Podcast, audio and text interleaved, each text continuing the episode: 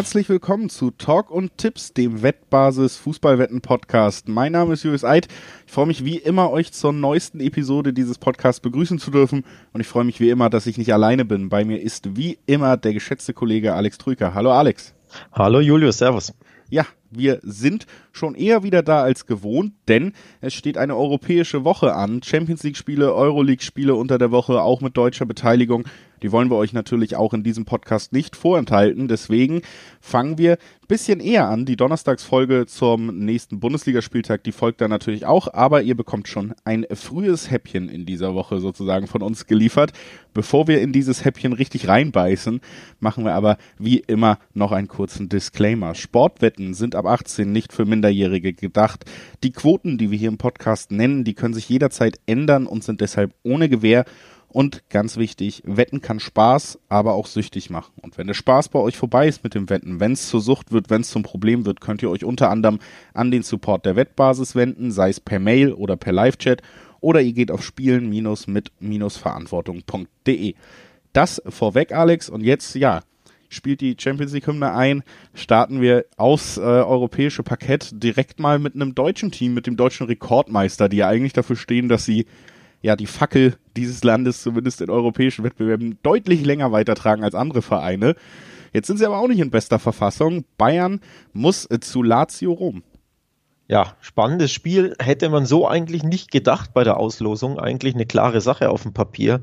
Aber die Bayern straucheln seit Wochen fast schon seit Monaten in der Bundesliga, auch wenn die Ergebnisse immer wieder eigentlich stimmen. Sie sind ja noch vorne. Aber jetzt zuletzt zwei ja, sehr, sehr überraschende Patzer, würde ich mal sagen. Das gegen Bielefeld das 3 zu 3 und jetzt sogar die Niederlage in Frankfurt. Und dadurch wird, finde ich, das Spiel gegen äh, Lazio spannender, als man es vorab erwartet hätte. Ja, also ich möchte natürlich nochmal zurückverweisen auf die letzte Folge und da auch nochmal unterstreichen, dass das, dass der Sieg von der Eintracht vielleicht nicht ganz so überraschend für den einen oder anderen kam. Aber klar, gerade das Bielefeld-Spiel fand ich auch, wo man ja auch erst äh, spät das 3-3 sich äh, sichern konnte. Also da stand ja sogar auch schon eine Niederlage irgendwie zur Debatte. Da mhm. sieht man, im Moment passt da vieles nicht. Die Abwehr ist weiter ein Problem. Natürlich hatte man jetzt auch diese Katar-Reise, alles drumherum mal ausgeblendet. ist Es ja trotzdem auch einfach eine höhere Pflichtspielbelastung. Das muss man auch so sagen. Und es scheint schon irgendwie die Spuren hinter, äh, zu hinterlassen in einem Kader, der jetzt auch nicht der breiteste ist. Also zumindest da hat man ja immer gesehen, okay, da ist Bayern vielleicht ein bisschen angreifbar. Jetzt hast du eine sehr intensive Zeit. Du hast mit Boateng und Alaba die beiden verlässlichsten Spieler, bei denen feststeht, dass sie gehen werden. Das ist natürlich auch immer eine unglückliche Situation, wenn. Steht das bei Boateng schon fest? Das ja, Boateng wird seinen Vertrag bei München nicht verlängern. Okay. Ja.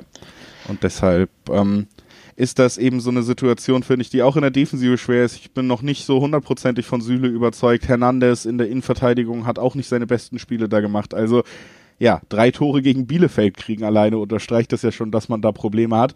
Und jetzt Lazio, jetzt Champions League, da wird man auf einem anderen Niveau agieren müssen als in den letzten Spielen. Ja, absolut. Ähm, du hast das angesprochen, vor allem die Abwehr macht da immer wieder Probleme. Ich glaube, in Frankfurt hat Süle sogar den Rechtsverteidiger gegeben und hat sich da ja nicht sonderlich glücklich angestellt gegen Kostic, der ja sowieso sehr gut drauf ist und da ja Süle einige Probleme bereitet hat. Also Bayern hat hinten grundsätzlich einfach nach wie vor enorme Schwierigkeiten auch gegen Frankfurt immer wieder, vor allem in der ersten Halbzeit, ähm, sah das wirklich nicht gut aus. Und deswegen, allein das ist für mich ein Grund, warum ich mindestens Lazio ein Tor, also mindestens ein Tor Lazio zutraue, weil ich einfach glaube, Bayerns Abwehrproblematik werden wir auch in Rom erneut sehen. Ja, also das ist ja auch einfach die Geschichte der Saison, dass diese Abwehrproblematik so groß ist, dass es kaum Bundesligaspiele gibt, wo man wirklich ohne Gegentreffer auskommt. Das war jetzt gegen Schalke am ersten Spieltag tatsächlich der Fall, aber über die gesamte Zeit hat man es sehr, sehr selten gesehen, dass die Münchner es überhaupt schaffen, durchgehend das eigene Tor zu verteidigen und das eben auch ja. gegen Teams wie Bielefeld, ja, äh, Pokal aus gegen Holst, äh, Holstein Kiel, auch da hat man natürlich nicht gut das eigene Tor verteidigt, wenn man da am Ende rausfliegt und ins Elfmeter schießen muss. Also absolut. Es es zieht sich durch die Münchner Geschichte und vor allen Dingen, ja, dieses Pokalspiel ist auch so ein bisschen das einzige, wo dann doch bei mir mehr Zweifel aufkommen, weil normalerweise würde ich jetzt auch noch sagen, gut, Bayern im Pokalmodus, im Champions League Modus, da werden wir auch noch mal ein ganz anderes Gesicht sehen von dieser Truppe. Jetzt haben wir aber in dieser Saison gesehen, dass man tatsächlich, selbst wenn man will, nicht immer alles auffahren kann. Zum Beispiel im Pokal gegen den Zweitligisten Und es wird meiner Meinung nach der wichtigste Spieler fehlen, der diese Stimmung aufs Feld bringen kann. Thomas Müller wird halt weiter nicht zur Verfügung stehen. Und ja. auch das ist ein, ein harter Treffer für die Bayern. Ja, absolut. Ich glaube, ähm, der geht den wirklich ab. Ich glaube, der ist wichtiger fürs Gesamtgefüge generell und auch für Lewandowski übrigens äh, im Speziellen, als man das vielleicht generell so ein bisschen ja, wahrnimmt oder, oder sich, sich eingestehen möchte. Also ich glaube, der ist unfassbar wichtig, der Müller für die Bayern, reißt da Lücken durch seine ja, teilweise abstrusen Laufwege. Ähm, reißt sehr, sehr viele Lücken für, besonders für Lewandowski, der da enorm von ihm profitiert. Und ohne Müller fehlt den Bayern da vorne einfach ja, etwas Besonderes. Natürlich auch seine Assists sind herausragend, also auch im Zusammenspiel mit seinen Mitspielern. Eine ganz, ganz ähm, wichtige Komponente, die dem Bayern-Spiel auch in der Offensive abgehen wird. Also nicht nur in der Defensive Probleme, auch in der Offensive fehlt einfach das äh, ja, zweitwichtigste Puzzlestück aus meiner Sicht. Dementsprechend ein absoluter guter Hinweis, dass auch da Bayern Probleme hat. Ja, dann lass uns auch nochmal auf Lazio gucken. Die kommen ja eben auch gerade in einer ganz guten Verfassung. Also das vielleicht auch nochmal weiterer Grund, auf dieses Spiel gespannter zu sein, als man es normalerweise ist auf ein Achtelfinale der Münchner. Das ist ja immer noch Pflichtaufgabe eigentlich für die Bayern. Aber jetzt Lazio, ja, vier Siege in den letzten fünf Ligaspielen. Die einzige Niederlage, die man eingefahren hat gegen das Überteam der Serie A, gerade gegen Inter 3-1 verloren.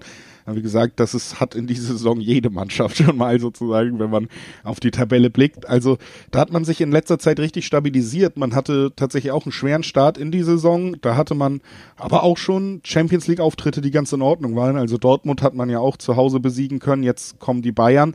Auch da haben sie schon Erfahrung gemacht mit deutschen Teams auf heimischem Geläuf. Und ähm, die sind auf jeden Fall, ja gut, bei Lazio immer musst du auch äh, Immobile nochmal hervorheben einer der besten Stürmer Europas, wenn er in Form ist und das ist er halt im Moment wieder. Ja, ich glaube tatsächlich, Immobile ja, wartet auf solche Gelegenheiten fast schon oder freut sich dann natürlich auf so einem Niveau mal wieder spielen zu können. Und ähm, ein Tor von ihm würde mich alles andere als überraschen. Also im Gegenteil, ich würde sogar darauf setzen, dass er trifft.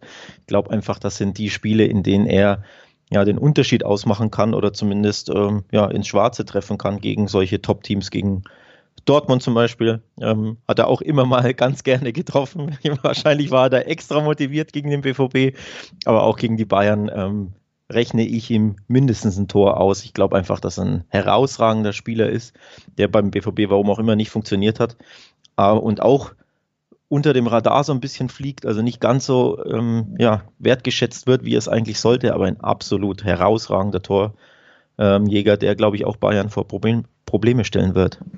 Ja.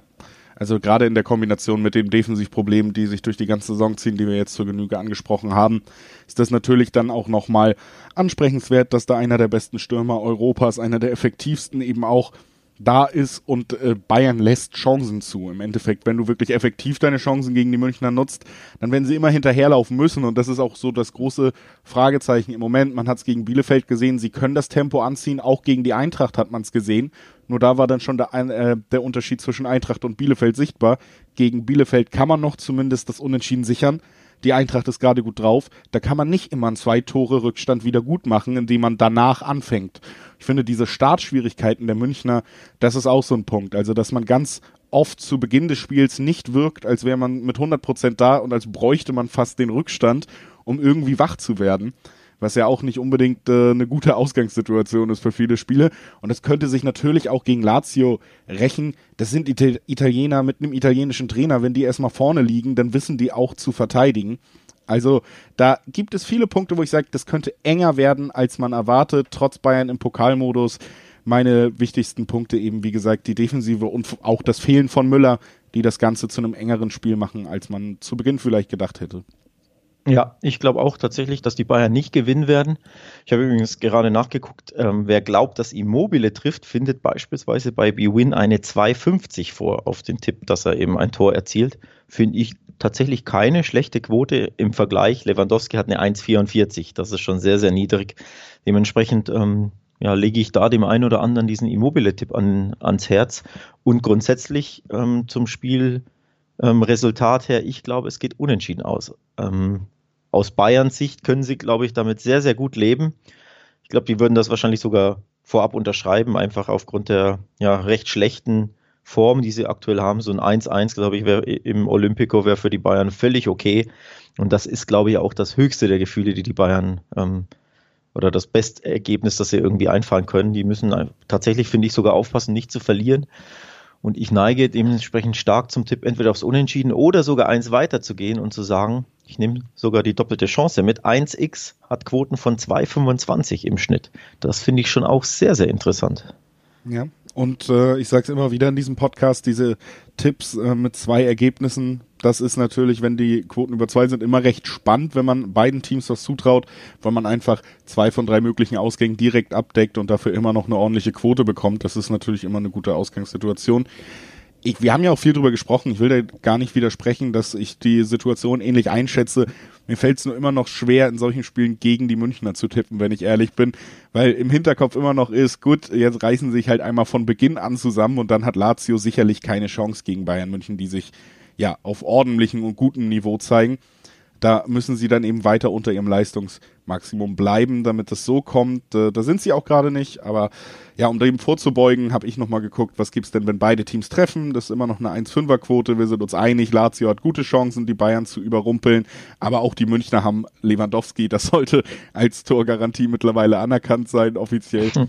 Deswegen habe ich äh, den Tipp nochmal rausgesucht würde sagen, damit können wir eigentlich das erste Spiel unserer Besprechung hier beschließen und direkt weitergehen in der Champions League. Da stehen ja noch mehr Spiele an. Wir wollen als nächstes auf Atletico Madrid blicken. Die müssen gegen Chelsea ran, aber nicht in Madrid, sondern es ist eins von zwei Spielen, die ganz woanders ausgetragen werden. Es wird in Bukarest ausgetragen. Da muss der Tabellenführer von La Liga ran. Ja, ähm, Grund sind die Reisebeschränkungen für die, für die Engländer. Die dürfen einfach nicht nach Spanien einreisen. Dementsprechend ja nicht das erste Spiel, das irgendwo in Osteuropa stattfindet. Natürlich für Atletico sehr, sehr bitter, dass sie äh, ihr Heimspiel verloren haben, sozusagen, also auf neutralem Grund, auch wenn keine Zuschauer im Stadion sind, aber du hast ja trotzdem immer einen kleinen Heimvorteil. Jetzt musst du selbst reisen, ne? hast also diese, diese Reisestrapazen. Dementsprechend ja keine so gute Ausgangslage für Atletico. Und die letzte Woche war auch nicht gut. Sie haben zweimal gegen Levante gespielt und keins der Spiele äh, gewonnen, sogar am Wochenende verloren. Also die Formkurve plötzlich ziemlich überraschend nach unten.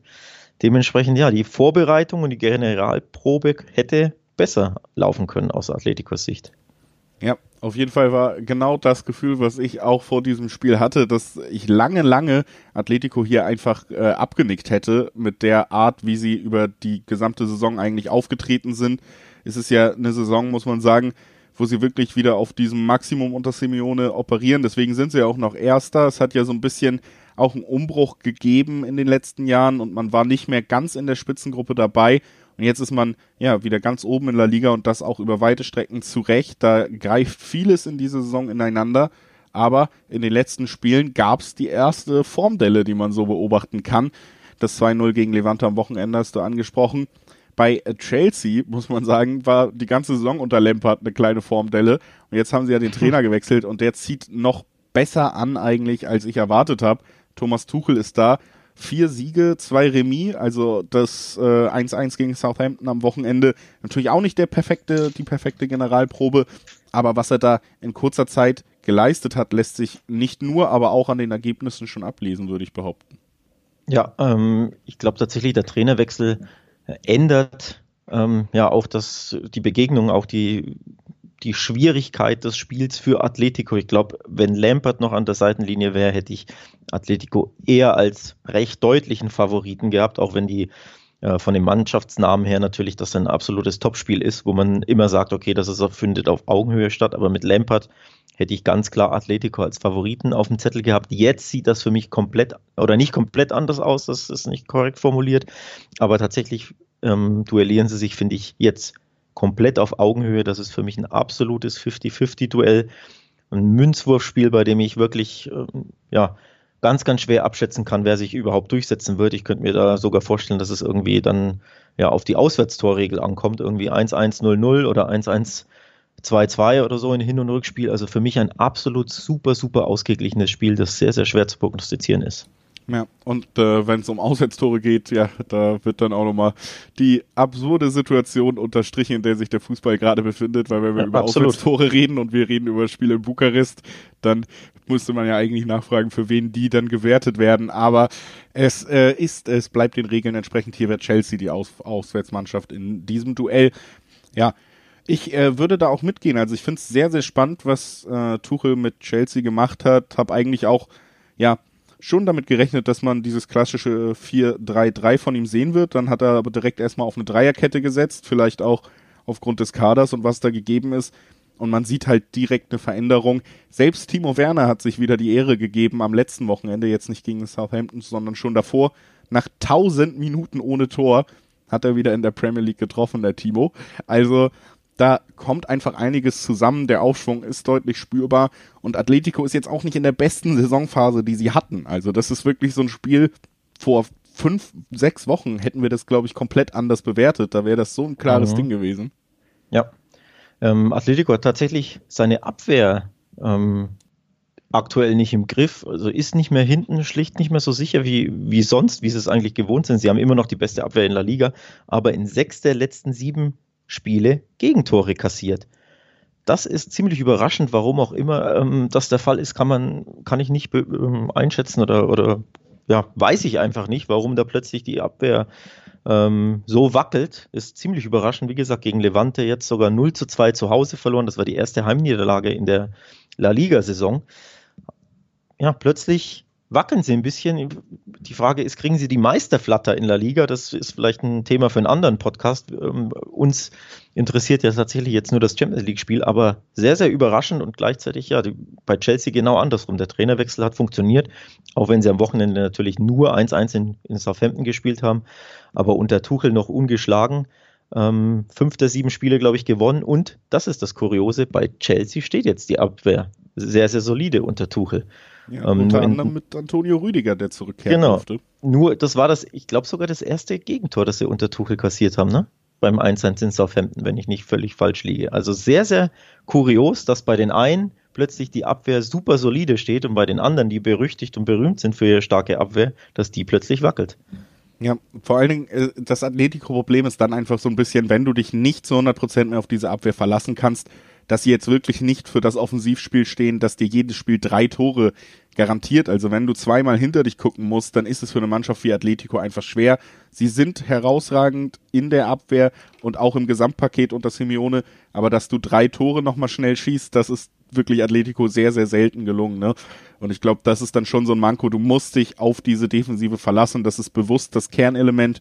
Wenn das nicht klappt, dann hast du schnell Probleme. Anders als vielleicht auch eine Mannschaft wie Chelsea unter Tuchel, die jetzt natürlich versucht, äh, eher balanciert beide Mannschaftsteile zu verbinden, auch von der Wichtigkeit her.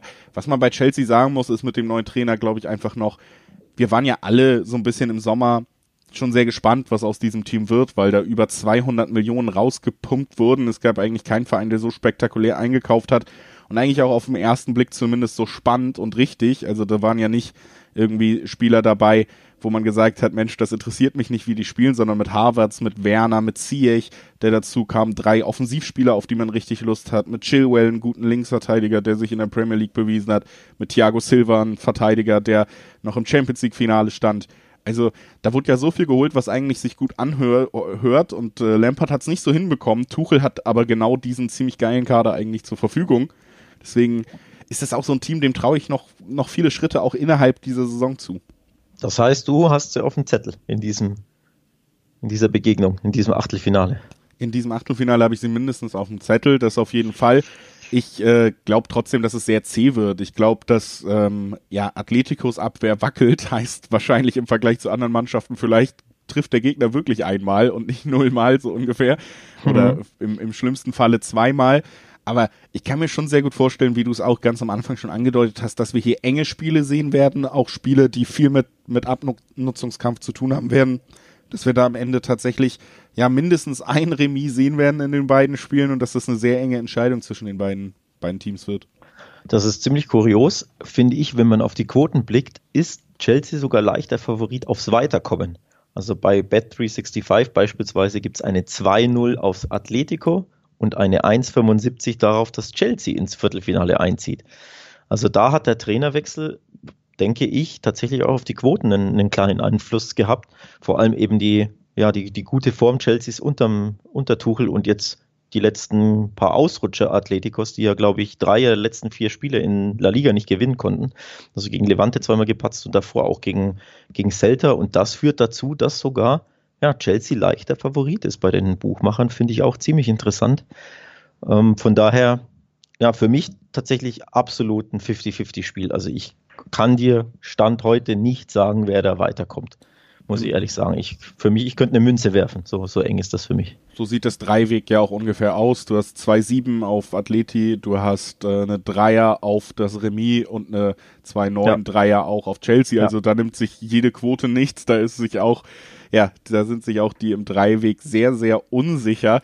Ich äh, würde da tatsächlich dann zum Beispiel mal darauf gucken, was haben wir denn over under und wenn wir sagen, das wird eng, das wird C, dann vielleicht mhm. doch, dass wir irgendwie nicht äh, so viele Tore sehen werden. Auch da sind die Quoten aber auch krass in die Richtung, muss man sagen. Also es gibt selten, glaube ich, bei einem Champions League Spitzenspiel, dass man wirklich sagt, unter 2,5 Tore hat nur eine 1,5er Quote. Das ja. ist vielleicht noch so die Kante, wo man wo man drauf schielen kann, weil über 2,5 natürlich auch eine 2,5er Quote hat. Also ein 2,1 das ist kein hohes Ergebnis, würde aber direkt die Quote mitbringen. Ich ja. glaube, da ist so ein, so ein Ungleichgewicht, dass man auch in die Richtung denken könnte, alleine aus der Quotensicht mal. Ja, also dadurch, dass ich mich im Dreiweg überhaupt nicht entscheiden kann, tendierte ich auch sehr, sehr stark darauf, aufs Under zu gehen, vom, vom Bauchgefühl einfach.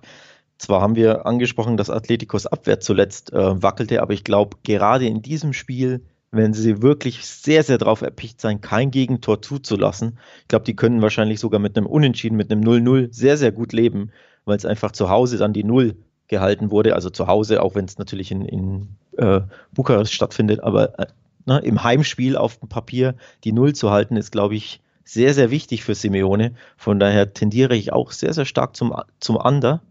Aber ja, die Quoten sind erstaunlich. Also dieses Gefühl haben nicht nur wir beide, ganz eindeutig. Ja, also das bildet sich da natürlich ab. Beides aber, glaube ich, Wege, die man vertreten kann. Ja, und äh, wir würden jetzt äh, weitergehen in der Champions League, in die ja eventuell sogar Eintracht Frankfurt einziehen kann. Ne? Da werden wir in der nächsten Folge natürlich auch wieder ausführlicher über die Eintracht sprechen. Wir haben schon mal erwähnt, sie konnten die Bayern besiegen. Wer jetzt schon wissen will, wie denn die Quoten darauf stehen würden, dass die Eintracht es in die Champions League schafft, der kann das einfach auf wettbasis.com rausfinden. Da gibt's einen ganzen Artikel zu dem Thema, schafft die Eintracht Königsklasse mit Quoten, mit Tipps, mit Wahrscheinlichkeiten, all das findet ihr auf wettbasis.com, der kleine Seitenverweis dazu. Wir machen weiter mit dem dritten Champions League Spiel in unserer Auflistung und das ist Atalanta Bergamo gegen Real Madrid. Von den Namen her eine Konstellation, wo ich leichtes Upset-Potenzial ja, äh, rieche, also was das Weiterkommen ja. eines bestimmten Teams angehen könnte. Ja, bin ich absolut bei dir direkt von Anfang an. Ich glaube, sehr, sehr gefährliches Spiel für Real Madrid, weil Atalanta kein klangvoller Name ist, aber eine sehr, sehr gute Mannschaft, die offensiv sehr, sehr gut spielen kann oder spielt generell, die sehr torgefährlich sind, aber gleichzeitig, wie gesagt, nicht diesen, diesen klangvollen Namen hat, sodass du denkst, ja, Real wird das schon irgendwie machen. Und ich glaube, das könnte auch in den Köpfen der Realspieler verankert sein, die ja mehr oder weniger fast schon berühmt berüchtigt dafür sind, vor allem in solchen Spielen immer mal wieder auszurutschen gegen Mannschaften, die eben nicht den klangvollsten Namen haben. Allein in der Champions League in der Saison zweimal gegen Schachtjo Donetsk verloren. Das waren absolute Überraschungen. Gegen Ajax beispielsweise ausgeschieden ähm, in der Champions League in den letzten Jahren, um ein Beispiel zu nennen. Dementsprechend neigen die, glaube ich, schon dazu, wenn der Gegner nicht so klangvoll ist, diesen ein bisschen zu unterschätzen. Und deswegen hat dieses Spiel für mich auch sehr, sehr großes Upset-Potenzial. Ja. Auch wenn die letzten Ergebnisse in der in La Liga für Real stimmen, muss man, glaube ich, auch festhalten, dass sie jetzt auch einfach nicht, immer noch dieselbe Mannschaft in großen Teilen, die diese drei Champions League Titel geholt hat. Wir haben wieder denselben Trainer und auf diesem Niveau agieren sie im Moment auch einfach nicht. Es ist nicht die, die schönste fußballerische Phase, die Madrid je erlebt hat, würde ich behaupten. Und dann haben wir Atalanta, die sind einfach eine Wundertüte. Deswegen, ähm, ich glaube, an guten Tagen, das haben sie sogar ja auch schon bewiesen, können sie jedes Team in Europa gerade offensiv wirklich nicht nur in Schwierigkeiten bringen, sondern teilweise sogar überrollen. Und ich habe jetzt gestern Abend eine Atalanta gegen Neapel war in der Liga das angesetzte Spiel auch in Gänze geschaut und ich war nach der ersten Halbzeit tatsächlich so ein bisschen, enttäuscht, dass nicht drin war, was drauf stand. Ich wollte ein Atalanta-Spiel sehen und zur Halbzeit stand es 0-0 und ich dachte, es kann doch jetzt nicht sein, dass sie irgendwie vor der Champions League aufgehört haben, das zu zeigen, was sie ausmacht.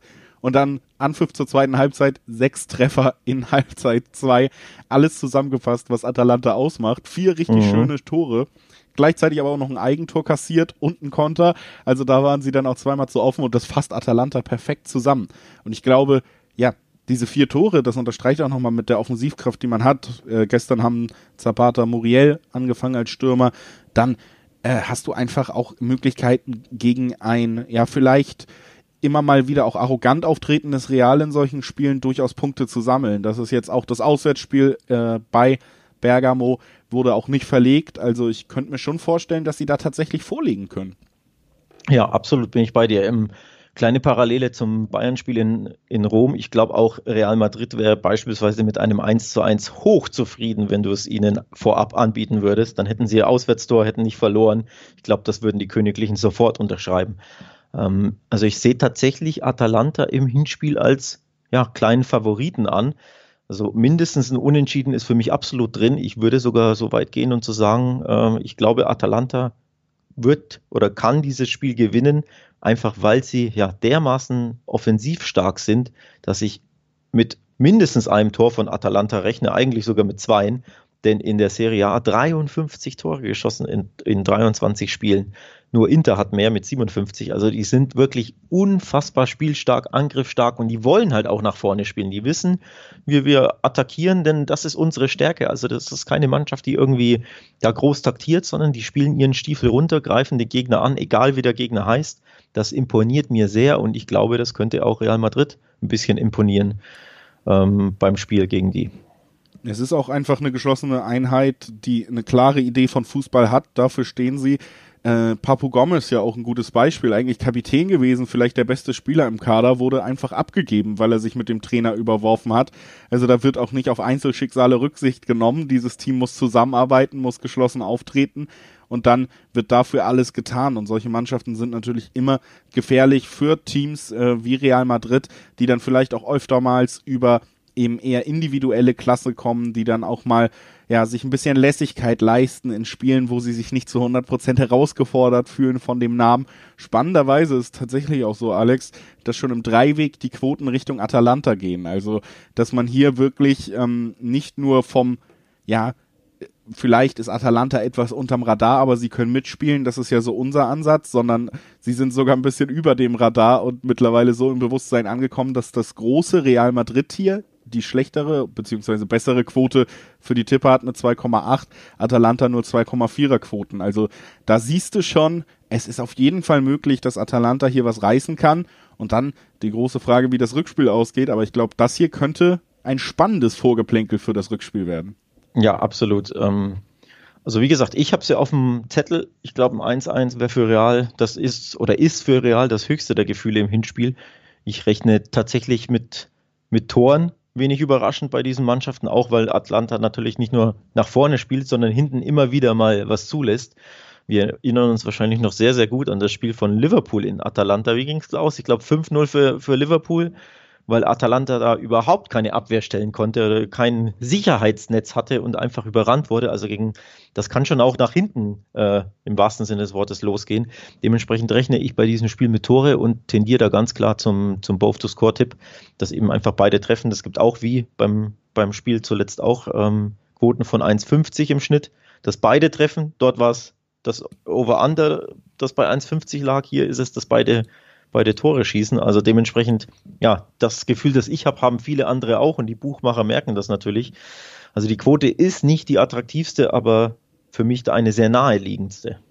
Ja, und bei vielen Toren lohnt sich dann natürlich eben auch noch der Blick aufs andere, aufs Over-Under immer. Und da haben wir tatsächlich auch bei, wenn man sagt, das könnte wirklich ein spannendes Spiel werden mit relativ vielen Toren, bei über 3,5 haben wir schon eine 2-5er-Quote. Also das ähm, wäre ja zum Beispiel mit einem 3-1, mit einem 3-2, mit einem 4-0 wäre das alles, äh, 4-0, äh, das vielleicht ein bisschen weit rausgelehnt, aber alles im Bereich des Möglichen bei einer Mannschaft, die einfach auf beiden Seiten für Tore steht, für Gegentore und für Tore. Und selbst wenn es ein 2-2 wird, und das halte ich für ein sehr realistisches Atalanta-Ergebnis, dann hat man immer noch zum Beispiel auch das über 3,5 erfüllt. Also da nochmal der Blick drauf, dass beide Treffen, wie gesagt, auch sehr gut vorstellbar. Atalanta viele, viele Tore geschossen, viele Gegentore bekommen im Gegenzug. Das ist die alte Werder Bremen-Schule, bevor sie sich neu angepasst haben, ja. würde ich sagen. Und übrigens noch ein, äh, ein Hinweis beim äh, Stichwort Upset-Potenzial. Wenn es wirklich ein Upset gibt und Atalanta Real Madrid im Achtelfinale rauskegelt, findet man Quoten von bis zu 2,80 auf Atalanta, je nach Wettanbieter. Ich glaube, die Spitzenquote müsste Betson aktuell haben. Also das sind schon sehr, sehr attraktive Quoten für ja, eine Mannschaft, die, wie gesagt, für uns nicht wirklich der Außenseiter ist. Nicht mehr. Nee, gerade das letzte Jahr auch haben sie ja auch bewiesen, dass sie auch in der Champions League zeigen wollen und können, wie ja. sie sich entwickelt haben und Atalanta ist. Sie konnten wieder mal den Kader besser zusammenhalten, als viele erwartet haben. Und so sind sie einfach weiterhin ein sehr spannendes Team in Europa gegen die alte Garde, die ja in vielen Bereichen, nicht nur bei Real Madrid, im Moment so ein bisschen schwächelt, die großen Superteams. Da zählt Real natürlich auch zu. Wir gehen zum letzten Champions League-Spiel, über das wir sprechen wollen. Es ist ein Spiel mit deutscher Beteiligung dann mal wieder. Und es ist ein Spiel, das wieder mal nicht im angesetzten Stadion stattfinden wird. Nicht am Niederrhein, sondern in Budapest wird das Ganze stattfinden. Mönchengladbach gegen Manchester City. Ja, blöd gelaufen bei der Auslosung so ein bisschen. Gladbach nicht in der besten Verfassung. Wir haben auch noch ein Trainer-Drama dazu bekommen. Und jetzt halt leider die beste Mannschaft der Welt. Ja, aktuell zumindest. Ähm, vom, ja, von der Form her, was waren 17 Spiele in Folge gewonnen? 16? Jetzt müssten es 18 sein nach dem Wochenende. 18 sogar, äh, stimmt, die haben ja, ja. Äh, jetzt äh, gestern bei Arsenal wieder 1 zu 0 gewonnen. Dementsprechend, ja, der Sky Blues Train, der rollt und für Gladbach, ja, höchst unglückliche Auslösung. Du hast das angesprochen. Nicht nur, dass du gegen City generell ran musst. Du hast nicht mal dein Heimspiel, weil du umziehen musst aufgrund der Reisebeschränkung. Und du bist schlecht, äh, selbst in ja, sehr, sehr schlechter Form. Ein bisschen im Unmut herrscht natürlich hinter den Kulissen, oder was heißt ein bisschen, sehr, sehr viel Unmut herrscht hinter den Kulissen aufgrund Roses Weggang. Von dementsprechend, ja, die Vorzeichen stehen nicht gut. Also wir hatten jetzt drei Spiele, die für uns beide super, super eng und spannend sind, aber ich glaube, dieses Duell ist für uns sehr, sehr deutlich oder eindeutig. Ja, also es ist tatsächlich so, dass Gladbach jetzt vier Spiele in der Liga am Stück nicht gewonnen hat. Das ging ja auch schon los. Das muss man fairerweise auch sagen bevor die ganze Rose-Geschichte richtig hochgekocht ist, dass man in so einem neuen Leistungstief war. Man hatte eine gute Phase mit Siegen gegen Bayern, mit Siegen gegen Dortmund, dann ging es wieder runter. Und jetzt äh, kommt die europäische Belastung dazu, jetzt kommt eben dieser Trainerstreit dazu. Und da hat Rose ja selber auch, ähm, kann man bewerten, wie man will, jetzt nach dem Spiel quasi alle Schuld für den schlechten Auftritt auf sich geladen. Man weiß, wo das herkommt. Trainer neigen dazu, bei schlechten Spielen dann zu versuchen, den Druck auf die Mannschaft abzufangen. Das hat er da deutlich gemacht. Ob er sich wirklich so einen Gefallen damit getan hat, das Thema selber nochmal so zu verstärken und zu sagen, ja, es war so viel los, wir konnten nicht gewinnen wegen mir, wegen meiner Entscheidung. Ob er sich das selber so äh, wahnsinnig gelohnt hat für ihn, weiß ich nicht. Es unterstreicht nur einmal, es gibt da einfach Themen, über die gesprochen werden muss. Es gibt Unruhe. Ich finde interessant auch tatsächlich, wenn man sich das Spiel angeschaut hat, es gibt ja das Gerücht, dass mehrere Spieler namentlich berichtet wurde davon Ginter und zum Beispiel sich persönlich sehr, sehr enttäuscht fühlen, Ginter und Kramer. Beide hatten nicht das beste Spiel, sagen wir mal. Ginter beim 1 zu 0 jetzt am Wochenende gegen Mainz auch sehr leicht abgekocht. Da überinterpretiert man gerne, aber lass uns ehrlich sein, zumindest äh, herausstellen, wenn man den ganzen Stress mitbekommen hat, das, was man rechtfertigen muss, dann läuft da gerade auch nicht alles rund neben dem Platz und auf dem Platz auch nicht. Ja, und ausgerechnet jetzt dieses Man City. Also ich glaube, gegen aktuell in der aktuellen Form der Gladbacher werden, werden die Gladbacher gegen ja so ziemlich jeden Gegner nicht der Favorit, sage ich mal, aufs Weiterkommen. Aber ausgerechnet gegen dieses monströse Man City jetzt ran müssen, ist ja denkbar unglücklich. Dementsprechend, du merkst es schon in meiner Stimme, ich traue den Gladbachern tatsächlich da gar nichts zu, was super schade ist, denn sie waren ja die Entdeckung der, der Gruppenphase, würde ich so sagen. Ne? Allein, dass sie dass sie ähm, diese Monstergruppe überstanden haben mit Inter Mailand, mit Schachtja Donetsk und mit, mit Real Madrid, war so ein bisschen, ja, das Märchen dieser, dieser Gruppenphase, würde ich sagen. Also natürlich mit deutscher Brille ein bisschen gesprochen, aber trotzdem eine sehr, sehr tolle Sache. Und auch dadurch hat äh, Rose, glaube ich, seine Reputation da ein bisschen aufge, aufpoliert, was ihn eben so interessant für, für den BVB gemacht hat. Ja, und jetzt gegen Man City rechnen wir vielleicht sogar mit einer Klatsche oder mit einem klaren Ausscheiden in Hin- und Rückspiel. Das wäre dann schon sehr, sehr schade und ein abruptes Ende dieses kleinen Märchens. Ja, von der Leistungskurve sind die Teams einfach zu weit auseinander gerade und es bräuchte so viele Faktoren, dass es irgendwie gut läuft. Also, wenn wir jetzt gesagt hätten, gut, Gladbach ist äh, ein wenig besser in Form, dann hätte man ja noch zusammenfassen können. City herausragender Form, aber City in der Champions League war bis jetzt immer eine andere Geschichte. Da hat Guardiola sich ja doch auch mal äh, das ein oder andere Overthinking geleistet, wird ihm zumindest vorgeworfen. Also da sind sie nicht ganz so stark und so kontrolliert aufgetreten, obwohl alles gut lief, passt er da Systeme an, wo es vielleicht gar nicht nötig wäre. Dann hätten wir Gladbach in vielleicht besserer Verfassung. Dann hätten wir ein richtiges Heimspiel und dann noch mit Fans und dann mit einer besseren Stimmung um den Trainer. Das sind so viele Duns. Wenn die zusammengekommen wären, dann würden wir, würde ich hier wirklich sagen, ey, ein Unentschieden, ein kleiner Upset für Gladbach, die große Überraschung, bevor man dann knapp gegen City im, im Auswärtsspiel ausscheidet, das würde ich alles zutrauen. Aber man sieht es ja daran, wie viele Duns ich brauche, um überhaupt an diesen Punkt zu kommen, dass ich sage, ich traue den Unentschieden zu. Und das macht ja auch ganz klar, wo es dann im Moment hingeht. Und City ist auch, um dann vielleicht das nochmal ein bisschen mehr auszuführen, ja, einfach im Moment für mich die beste Mannschaft in Europa, was Guardiola da nach einem eher schwachen Saisonstart angepasst und äh, auf den Platz gebracht hat. Das ist wieder mal einfach beeindruckend. Und all das, was du hier ähm, runterbetest oder was du äh, gesagt hast, sieht man auch direkt bei den Quoten. Aufs, auf die 1, also auf den Heimsieg Gladbach gibt es eine 10-0 das ist die Spitzenquote aktuell bei Interwetten. Also da sieht man schon an den Quoten. Auch die Buchmacher trauen ähm, den Fohlen überhaupt nichts zu und gleichzeitig Man City die Quoten für, für die Citizens 1,30 im Schnitt. Das ist sehr, sehr extrem gering, finde ich, für ein Auswärtsspiel ähm, im Achtelfinale gegen ja eine Überraschungsmannschaft der Champions League. Also ich glaube, die Quoten allein sprechen schon eine ganz, ganz deutliche Sprache und untermauern das, was wir hier ähm, erzählt haben. Dementsprechend, ja, was soll man da noch dazu sagen? Ich rechne mit einem mit einem Sieg von City und ich würde sogar so weit gehen und sagen, man könnte ähm, darüber nachdenken, sogar aufs Handicap zu ja. tippen. So ein, so ein 2-0, also jetzt nicht, dass sie die abschießen, um, um Gottes Willen, aber einfach so ein 2-0 Auswärtssieg könnte ich mir sehr, sehr gut vorstellen für Peps Mannschaft. Ähm, obligatorische zu Null, denn die Null steht bei City enorm aktuell, wie sie das hinbekommen haben, ist für mich sehr, sehr verwunderlich und erstaunlich. Aber ja, also für mich tatsächlich eine Überlegung wert, sogar aufs, äh, aufs Handicap zu gehen. Ja, ja, Manchester City nach dem, hat mit dem nächsten 80 Millionen Innenverteidiger, den sie gekauft haben, ich glaube der zehnte oder so, muss man ja. Ja, nicht ganz 80, glaube ich, aber ja. ähm, ja, ja, auf jeden Fall Ruben Diaz natürlich auch so ein Punkt. Also sie haben es geschafft, dieses Jahr einfach alles nochmal auf ein neues Level zu heben, muss man sagen. Und gerade wenn man sich überlegt, wie oft sie ohne Stürmer spielen und dann anguckt, wie viele Spiele sie am Stück gewinnen und wie viele Tore sie schießen, da siehst du ja auch schon, dass sie da einfach nochmal einen Schritt weiter sind als viele andere Mannschaften taktisch gerade. Weil das so zu kompensieren, dass du sagst, Jesus höchstens von der Bank. Aguero spielt in dieser Saison keine Rolle, auch aus gesundheitlichen Gründen. Und das stört uns eigentlich nicht. Wir marschieren trotzdem immer weiter. Also das ist auch schon, das zeigt auch nochmal, wie man sowas dann doch durch Taktik ausgleichen kann. Also das ist schon ja. beeindruckend. Aber wo Taktik einen, einen kleinen Mutmacher habe ich jetzt für vielleicht die paar Gladbacher, die uns zuhören, dann doch.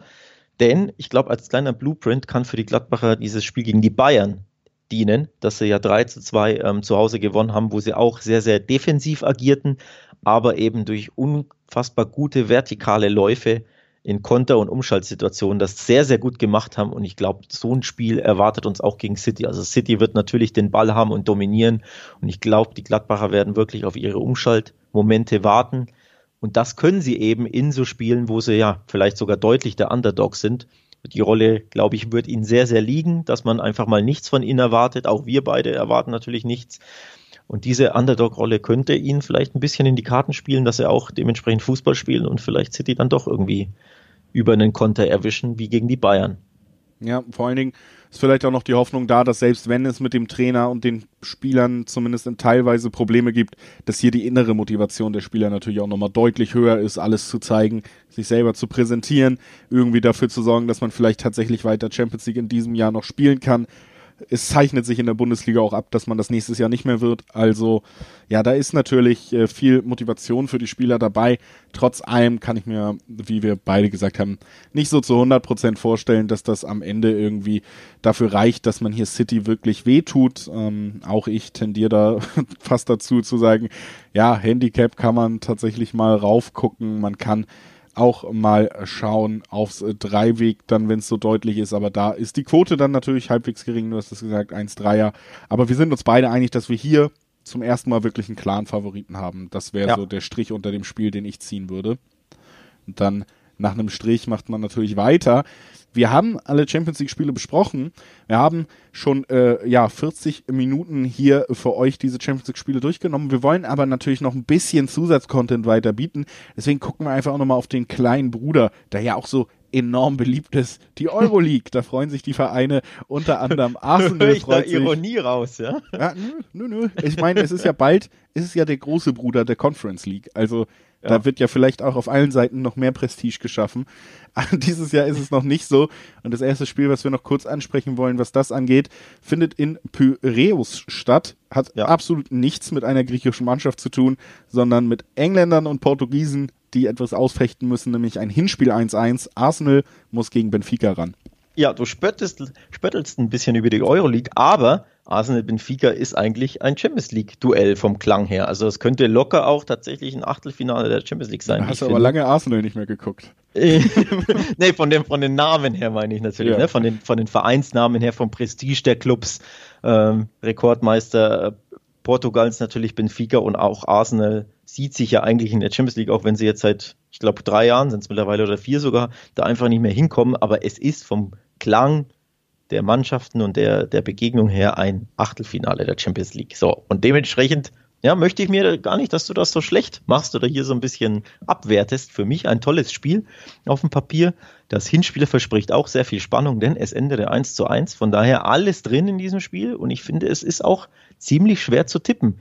Denn Arsenal, ja, hat einen Zwischenhoch, in der Premier League, aber jetzt sieht sie wieder nicht so gut aus. Am Wochenende wieder gegen City 0-1 verloren. Jetzt denkt man, ja, gegen City kann man aktuell verlieren. 0-1 ist auch nicht so schlimm. Ja, aber die offensive Darbietung der Gunners, die war schlimm. Dem nach vorne ging einfach überhaupt nichts. Und das macht mir nicht so viel Mut. Also weniger das Resultat gegen City, die Niederlage, sondern der Auftritt an sich.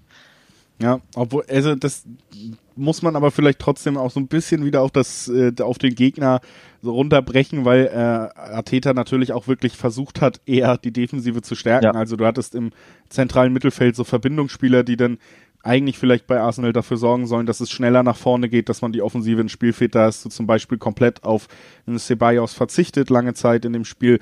Das macht natürlich auch nochmal einen Unterschied von der Ausrichtung. Äh, da, äh, da steht ja außer Frage, dass sie offensiver antreten werden in diesem Duell, denn sie wollen weiterkommen. Sie haben 1-1 aus dem Hinspiel, da wollen sie keine Fragezeichen offen lassen. Ich glaube, das ist auch noch so ein Punkt, der das natürlich zum Wochenende verändert.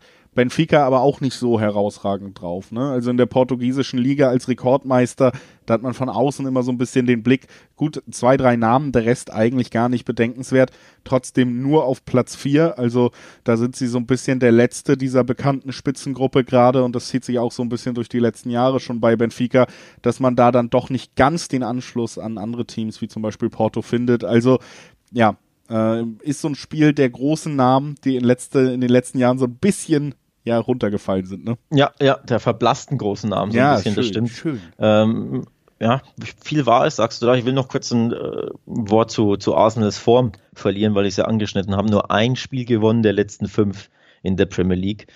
Ähm, das ist nicht prickelnd. Dabei tun sie sich auch mit dem Tore-Schießen schwer. Gegen Leeds United 4-2 gewonnen, also da vier Tore geschossen, aber ansonsten 0-1 gegen Villa. Das angesprochene 0-1 gegen City, ein 0-0 bei Man United und ein 1-2 bei Wolverhampton sind die letzten Ergebnisse. Also da sieht man schon, die Form ist nicht so prickelnd. Ne? Das macht mir so ein bisschen Sorge. Ähm, ja, Benfica, warum die nur in Vierter in Portugal sind, das vermag ich jetzt nicht einzuschätzen. Portugiesischer Fußball ist ein bisschen, ja, etwas zu weit weg für mich. Aber nichtsdestotrotz, ja, ein Duell der etwas verblassten, angeschlagenen, angenockten Mannschaften. Und auch das macht es natürlich so spannend, ne? dass beide sagen, ja, okay, in der Liga läuft es nicht, wir wollen uns in, die, in der Europa League irgendwie so weit wie möglich äh, vorstoßen oder vielleicht den Wettbewerb sogar gewinnen. Ich glaube, das ist der, wenn man ehrlich ist, der deutliche Anspruch beider, beider Clubs. Und dementsprechend bleibt dann ein großer Club auf der Strecke in diesem Spiel. Es ist zumindest für Arsenal auch der einzige realistische Weg, um sich für die Champions League zu qualifizieren, wäre Absolut. ein Euroleague-Sieg. Und ich kann mir auch vorstellen, dass dieser Pokal, das hat man sowieso gesehen in den letzten Jahren, dass er auch bei englischen Meisterschaften, ich habe ja direkt wieder so ein bisschen, um mich selber zu kritisieren, hier die Euroleague ein bisschen niedergemacht, aber gerade bei den englischen Vereinen, in Spanien war er immer schon angesehen und gerade bei den englischen Vereinen hat man in den letzten Jahren gemerkt, dieser Weg, weil die Top 4 in England auch so schwer ist, über die Euroleague sich für die Champions League zu qualifizieren, macht den Wettbewerb für die Engländer auch nochmal deutlich attraktiver. Da ist deutlich mehr Druck drauf. Du hattest ja United dann äh, die letztes Jahr, du hast ähm, United auch hat auch gewonnen unter Mourinho. Also es gibt da verschiedene Teams und äh, Geschichten, die eben belegen, dass England da durchaus mehr Bock auf die Veranstaltung mittlerweile hat und dass man das nicht als Pflicht sieht, sondern schon als Kür.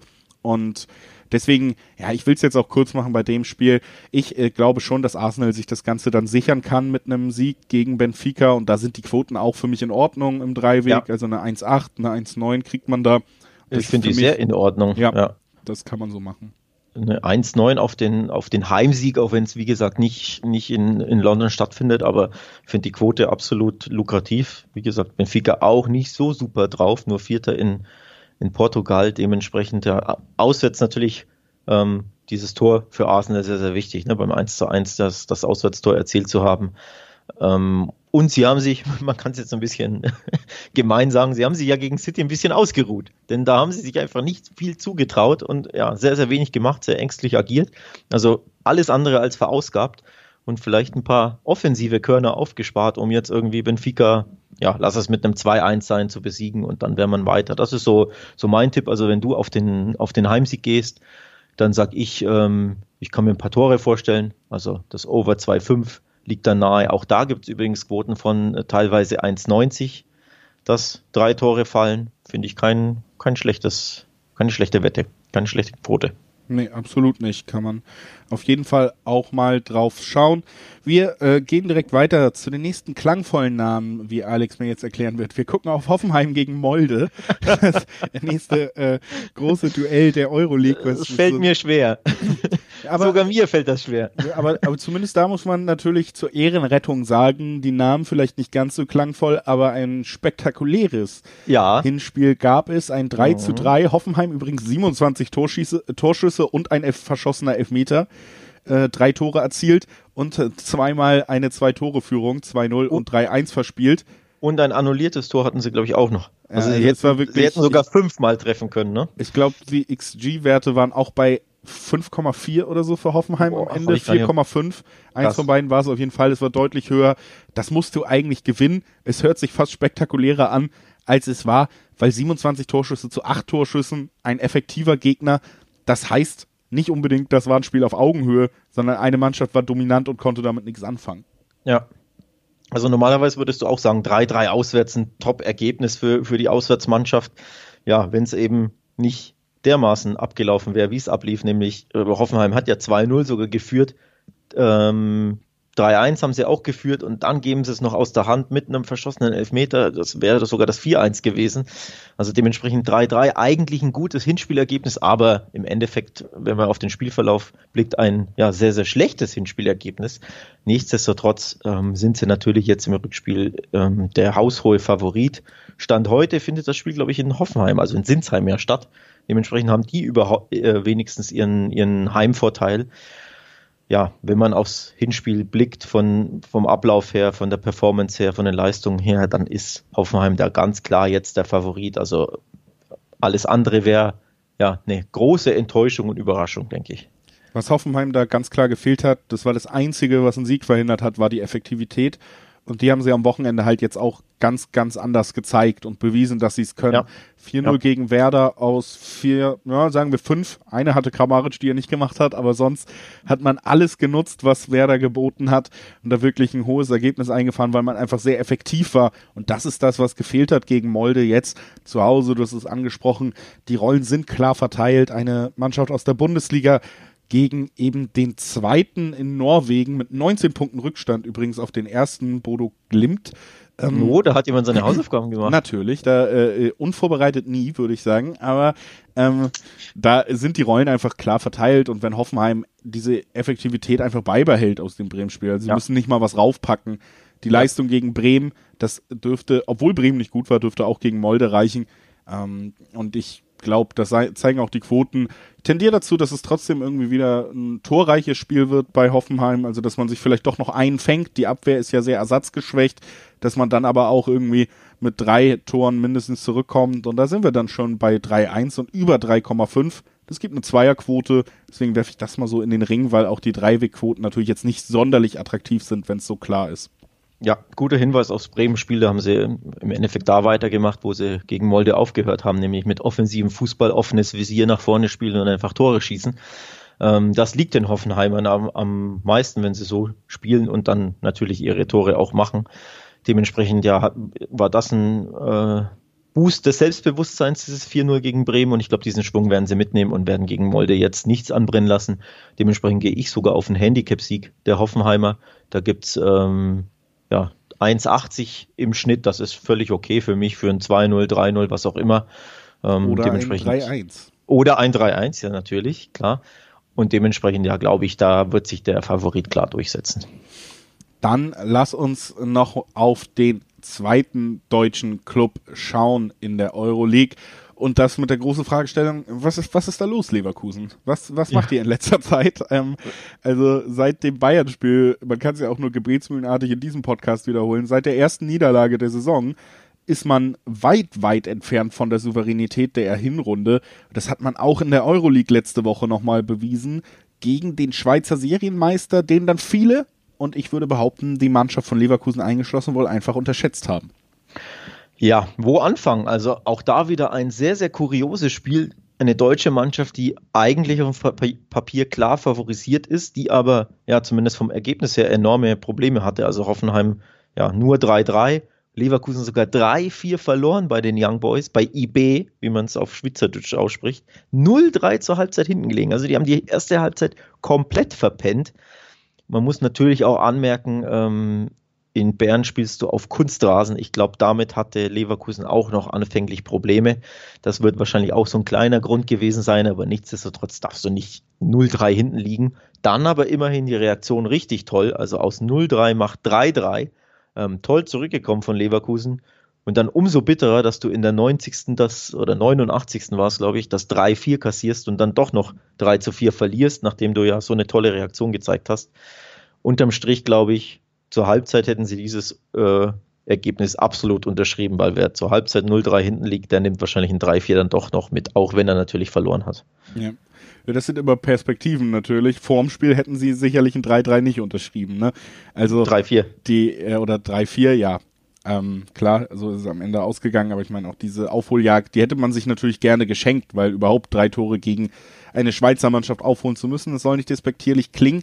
Ich glaube, dass tatsächlich auch so ein Punkt ist, dass diese Schweizer Mannschaften gerade die Young Boys da so ein bisschen unterschätzt wurden in der Betrachtung des Teams, weil es tatsächlich, auch wenn die Liga sicherlich einfacher ist, diesen Vorsprung, den man da jetzt schon wieder in der Tabelle hat, also mit 18 Punkten vor Platz 2 agiert, die nächste Meisterschaft einheimsen wird, was man ja jetzt auch in der Bundesliga sieht, dass Trainer, die aus der Schweiz kommen, direkt ein Bundesliga-Team auch besser machen können. Adi Hütter, das Stichwort. Ähm, ich glaube, das ist natürlich noch ein anderes Niveau als die Bundesliga, aber wenn es da eine Schweizer Mannschaft gibt, äh, die interessant ist als Gegner, dann ist es, sind es die Young Boys in den letzten Jahren. Und äh, Leverkusen kann da tatsächlich, ja, glaube ich, auch in diesem Spiel wieder mit einem harten Kampf rechnen. Und dazu kommt eben, dass sie ja nicht in der besten Verfassung sind. Nicht nur dieses Spiel war der Ausrutscher, vielleicht gepaart mit Arroganz oder so, sondern gegen Augsburg zum Beispiel hat man auch wieder vieles gesehen, was im Moment nicht richtig läuft. Man hat sich einen großen, großen Patzer geleistet ja. und das 1-0 kassiert. Und dann hat man richtig, richtig lange zu beißen gehabt, da überhaupt durchzukommen gegen die Augsburger, die ja auch mit der Hertha das formschwächste Team der Liga waren vor diesem Spieltag. Trotzdem hat man sich super schwer getan, konnte sich erst in der Nachspielzeit noch das Unentschieden retten. Also da ist nun mal einiges im Argen bei Leverkusen und ich muss auch sagen, ja, Peter Bosch wirkt immer recht unglücklich, wenn er im Moment im Bild ist. ja, verständlicherweise.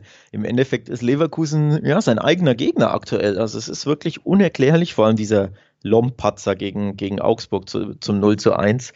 Ähm, das zeigt ja auch irgendwo, finde ich, so ja, das fragile Selbstbewusstsein der, der Bayer 11 aktuell, die da ja dermaßen unglücklich in, in Rückstand geraten oder dann eben ne, bei, bei den Young Boys zwar zurückkommen mit dem 3-3, aber es auch da nicht schaffen, in der 90. einfach diesen Punkt, hätte ich jetzt fast gesagt, also dieses Remis mitzunehmen, sondern auch da noch die Niederlage kassieren. Dementsprechend natürlich auf dem nach wie vor Leverkusen in dieser, in dieser Paarung natürlich der Favorit auf dem Zettel, aber ja, dermaßen volatil und an, äh, angreifbar und ja, vom Selbstbewusstsein auch nicht, nicht top aktuell, sodass ich mir auch da tatsächlich einen Upset vorstellen kann, einfach weil Leverkusen aktuell viele Leverkusen-Dinge macht. Das führt mich tatsächlich auch dazu, dass ich mir also beim Dreiweg fast so sicher bin wie bei keinem anderen Spiel. Deswegen sage ich es auch einfach mal. Ich glaube wirklich, das wird ein Unentschieden. Äh, oh. Dieses Spiel wird ein Unentschieden, damit es weiterkommt für Bern. Ein sehr, sehr ärgerlicher Schlag für Mutig. Leverkusen. Mutig. Denn da ähm, gibt's Quoten von 4,70, glaube ich. 4,5 in dem Bereich bewegt man sich ja. da äh, viel. Ja, ähm, ich glaube tatsächlich, Leverkusen wird da auch über ein Unentschieden nicht hinwegkommen. Sie sind in schlechter Verfassung. Es ist kein Team, was sich in ja letzter Zeit oder überhaupt jemals dadurch ausgezeichnet hat, dass diese Wettbewerbe nochmal ein ganz anderes Gesicht zeigen. Also bei Bayern muss sie ja zum Beispiel im Hinterkopf haben, ja, wenn sie jetzt ihre Pokalklasse spielen, hat keiner eine Chance. Das hat Leverkusen auch nicht in sich, haben sie zumindest bis jetzt noch nicht bewiesen. Und ich glaube tatsächlich, dass Bayern da einfach sich im Notfall bereit ist, so dreckig dieses Unentschieden zu erkämpfen und dass Leverkusen nicht gerüstet ist gegen diesen ja, gegen diesen sehr bissigen Gegner dann wirklich was zu schaffen. Das hast du jetzt gegen Augsburg schon gesehen. Also, das, äh, das führt bei mir einfach dazu, dass ich hier tatsächlich mal klar zum Unentschieden tendieren will. Ja, Stark. auch einfach in Ehren von Alex Trücker aus den ersten 15 Folgen äh, Talk und Tipps. Ich zum letzten Spiel, was wir hier schon, besprechen wollen, einfach mal ein Unentschieden tippen in Memoriam. Ja, ein mu mu mutiges Unentschieden, gefällt mir gut. Ähm, ich bin nicht so mutig. Ich gehe tatsächlich aufs Over also ich glaube, es fallen Tore, mehr als 2,5. Ähm, das kann ich mir gut vorstellen, weil Leverkusen wird angreifen, ähm, denn sie müssen natürlich einen Rückstand aufholen und gleichzeitig sind sie hinten einfach sehr, sehr ähm, ja, anfällig. Dementsprechend kann ich mir Tore vorstellen. Ich kann mir auch sehr, sehr gut vorstellen, dass beide treffen. Also wer denkt, okay, unentschieden, vielleicht eher ein 1-1, ja, der geht einfach auf both to score. Das kann ich mir sehr gut vorstellen. Also das sind so die Tipps, die ich und Tipps, die ich unseren Hörern ans Herz legen will, weil ich glaube, dass vielleicht wahrscheinlich sogar beide in Erfüllung gehen werden, beide Tipps. Ans Herz legen kann man dann zum Abschluss natürlich auch noch einfach mal den Hinweis, dass ihr, wenn ihr jetzt unter der Woche auch noch Lust auf andere Sportarten, auf andere Spiele habt, wir haben ja auch nicht alle Euroleague-Spiele besprochen, da gibt es einfach die wunderschöne Möglichkeit, immer auf wettbasis.com vorbeizuschauen. Da werdet ihr auf all diese Turniere, auf die Spiele, auf die verschiedenen Sportarten perfekt eingestellt in äh, sehr gut und äh, sehr guten und informativen Artikeln, wo es eben nicht nur um Quoten geht, die bekommt ihr mit, aber ihr bekommt auch ganz viel Hintergrundwissen. Da nochmal der direkte Hinweis. Und wer Bock schon aufs Bundesliga-Wochenende hat, da natürlich der direkte Hinweis, ihr müsst nicht so lange warten in äh, drei Tagen Unterschied zu dieser Aufnahme werden Alex und ich wieder zusammenkommen und gemeinsam aufnehmen. Dann die nächste reguläre Folge zum Bundesligaspieltag plus eben auch international die Topspiele des Wochenendes, die werden hier besprochen. Da freue ich mich schon drauf. Ich freue mich sehr, dass ihr eingeschaltet habt in dieser Woche. Ich freue mich sehr, dass Alex heute wieder da war. Und damit ja. äh, würde ich sagen, ein fröhliches Tschüss in die Runde. Bis bald. Ein fröhliches Tschüss. Auch von mir. Ciao. Ciao.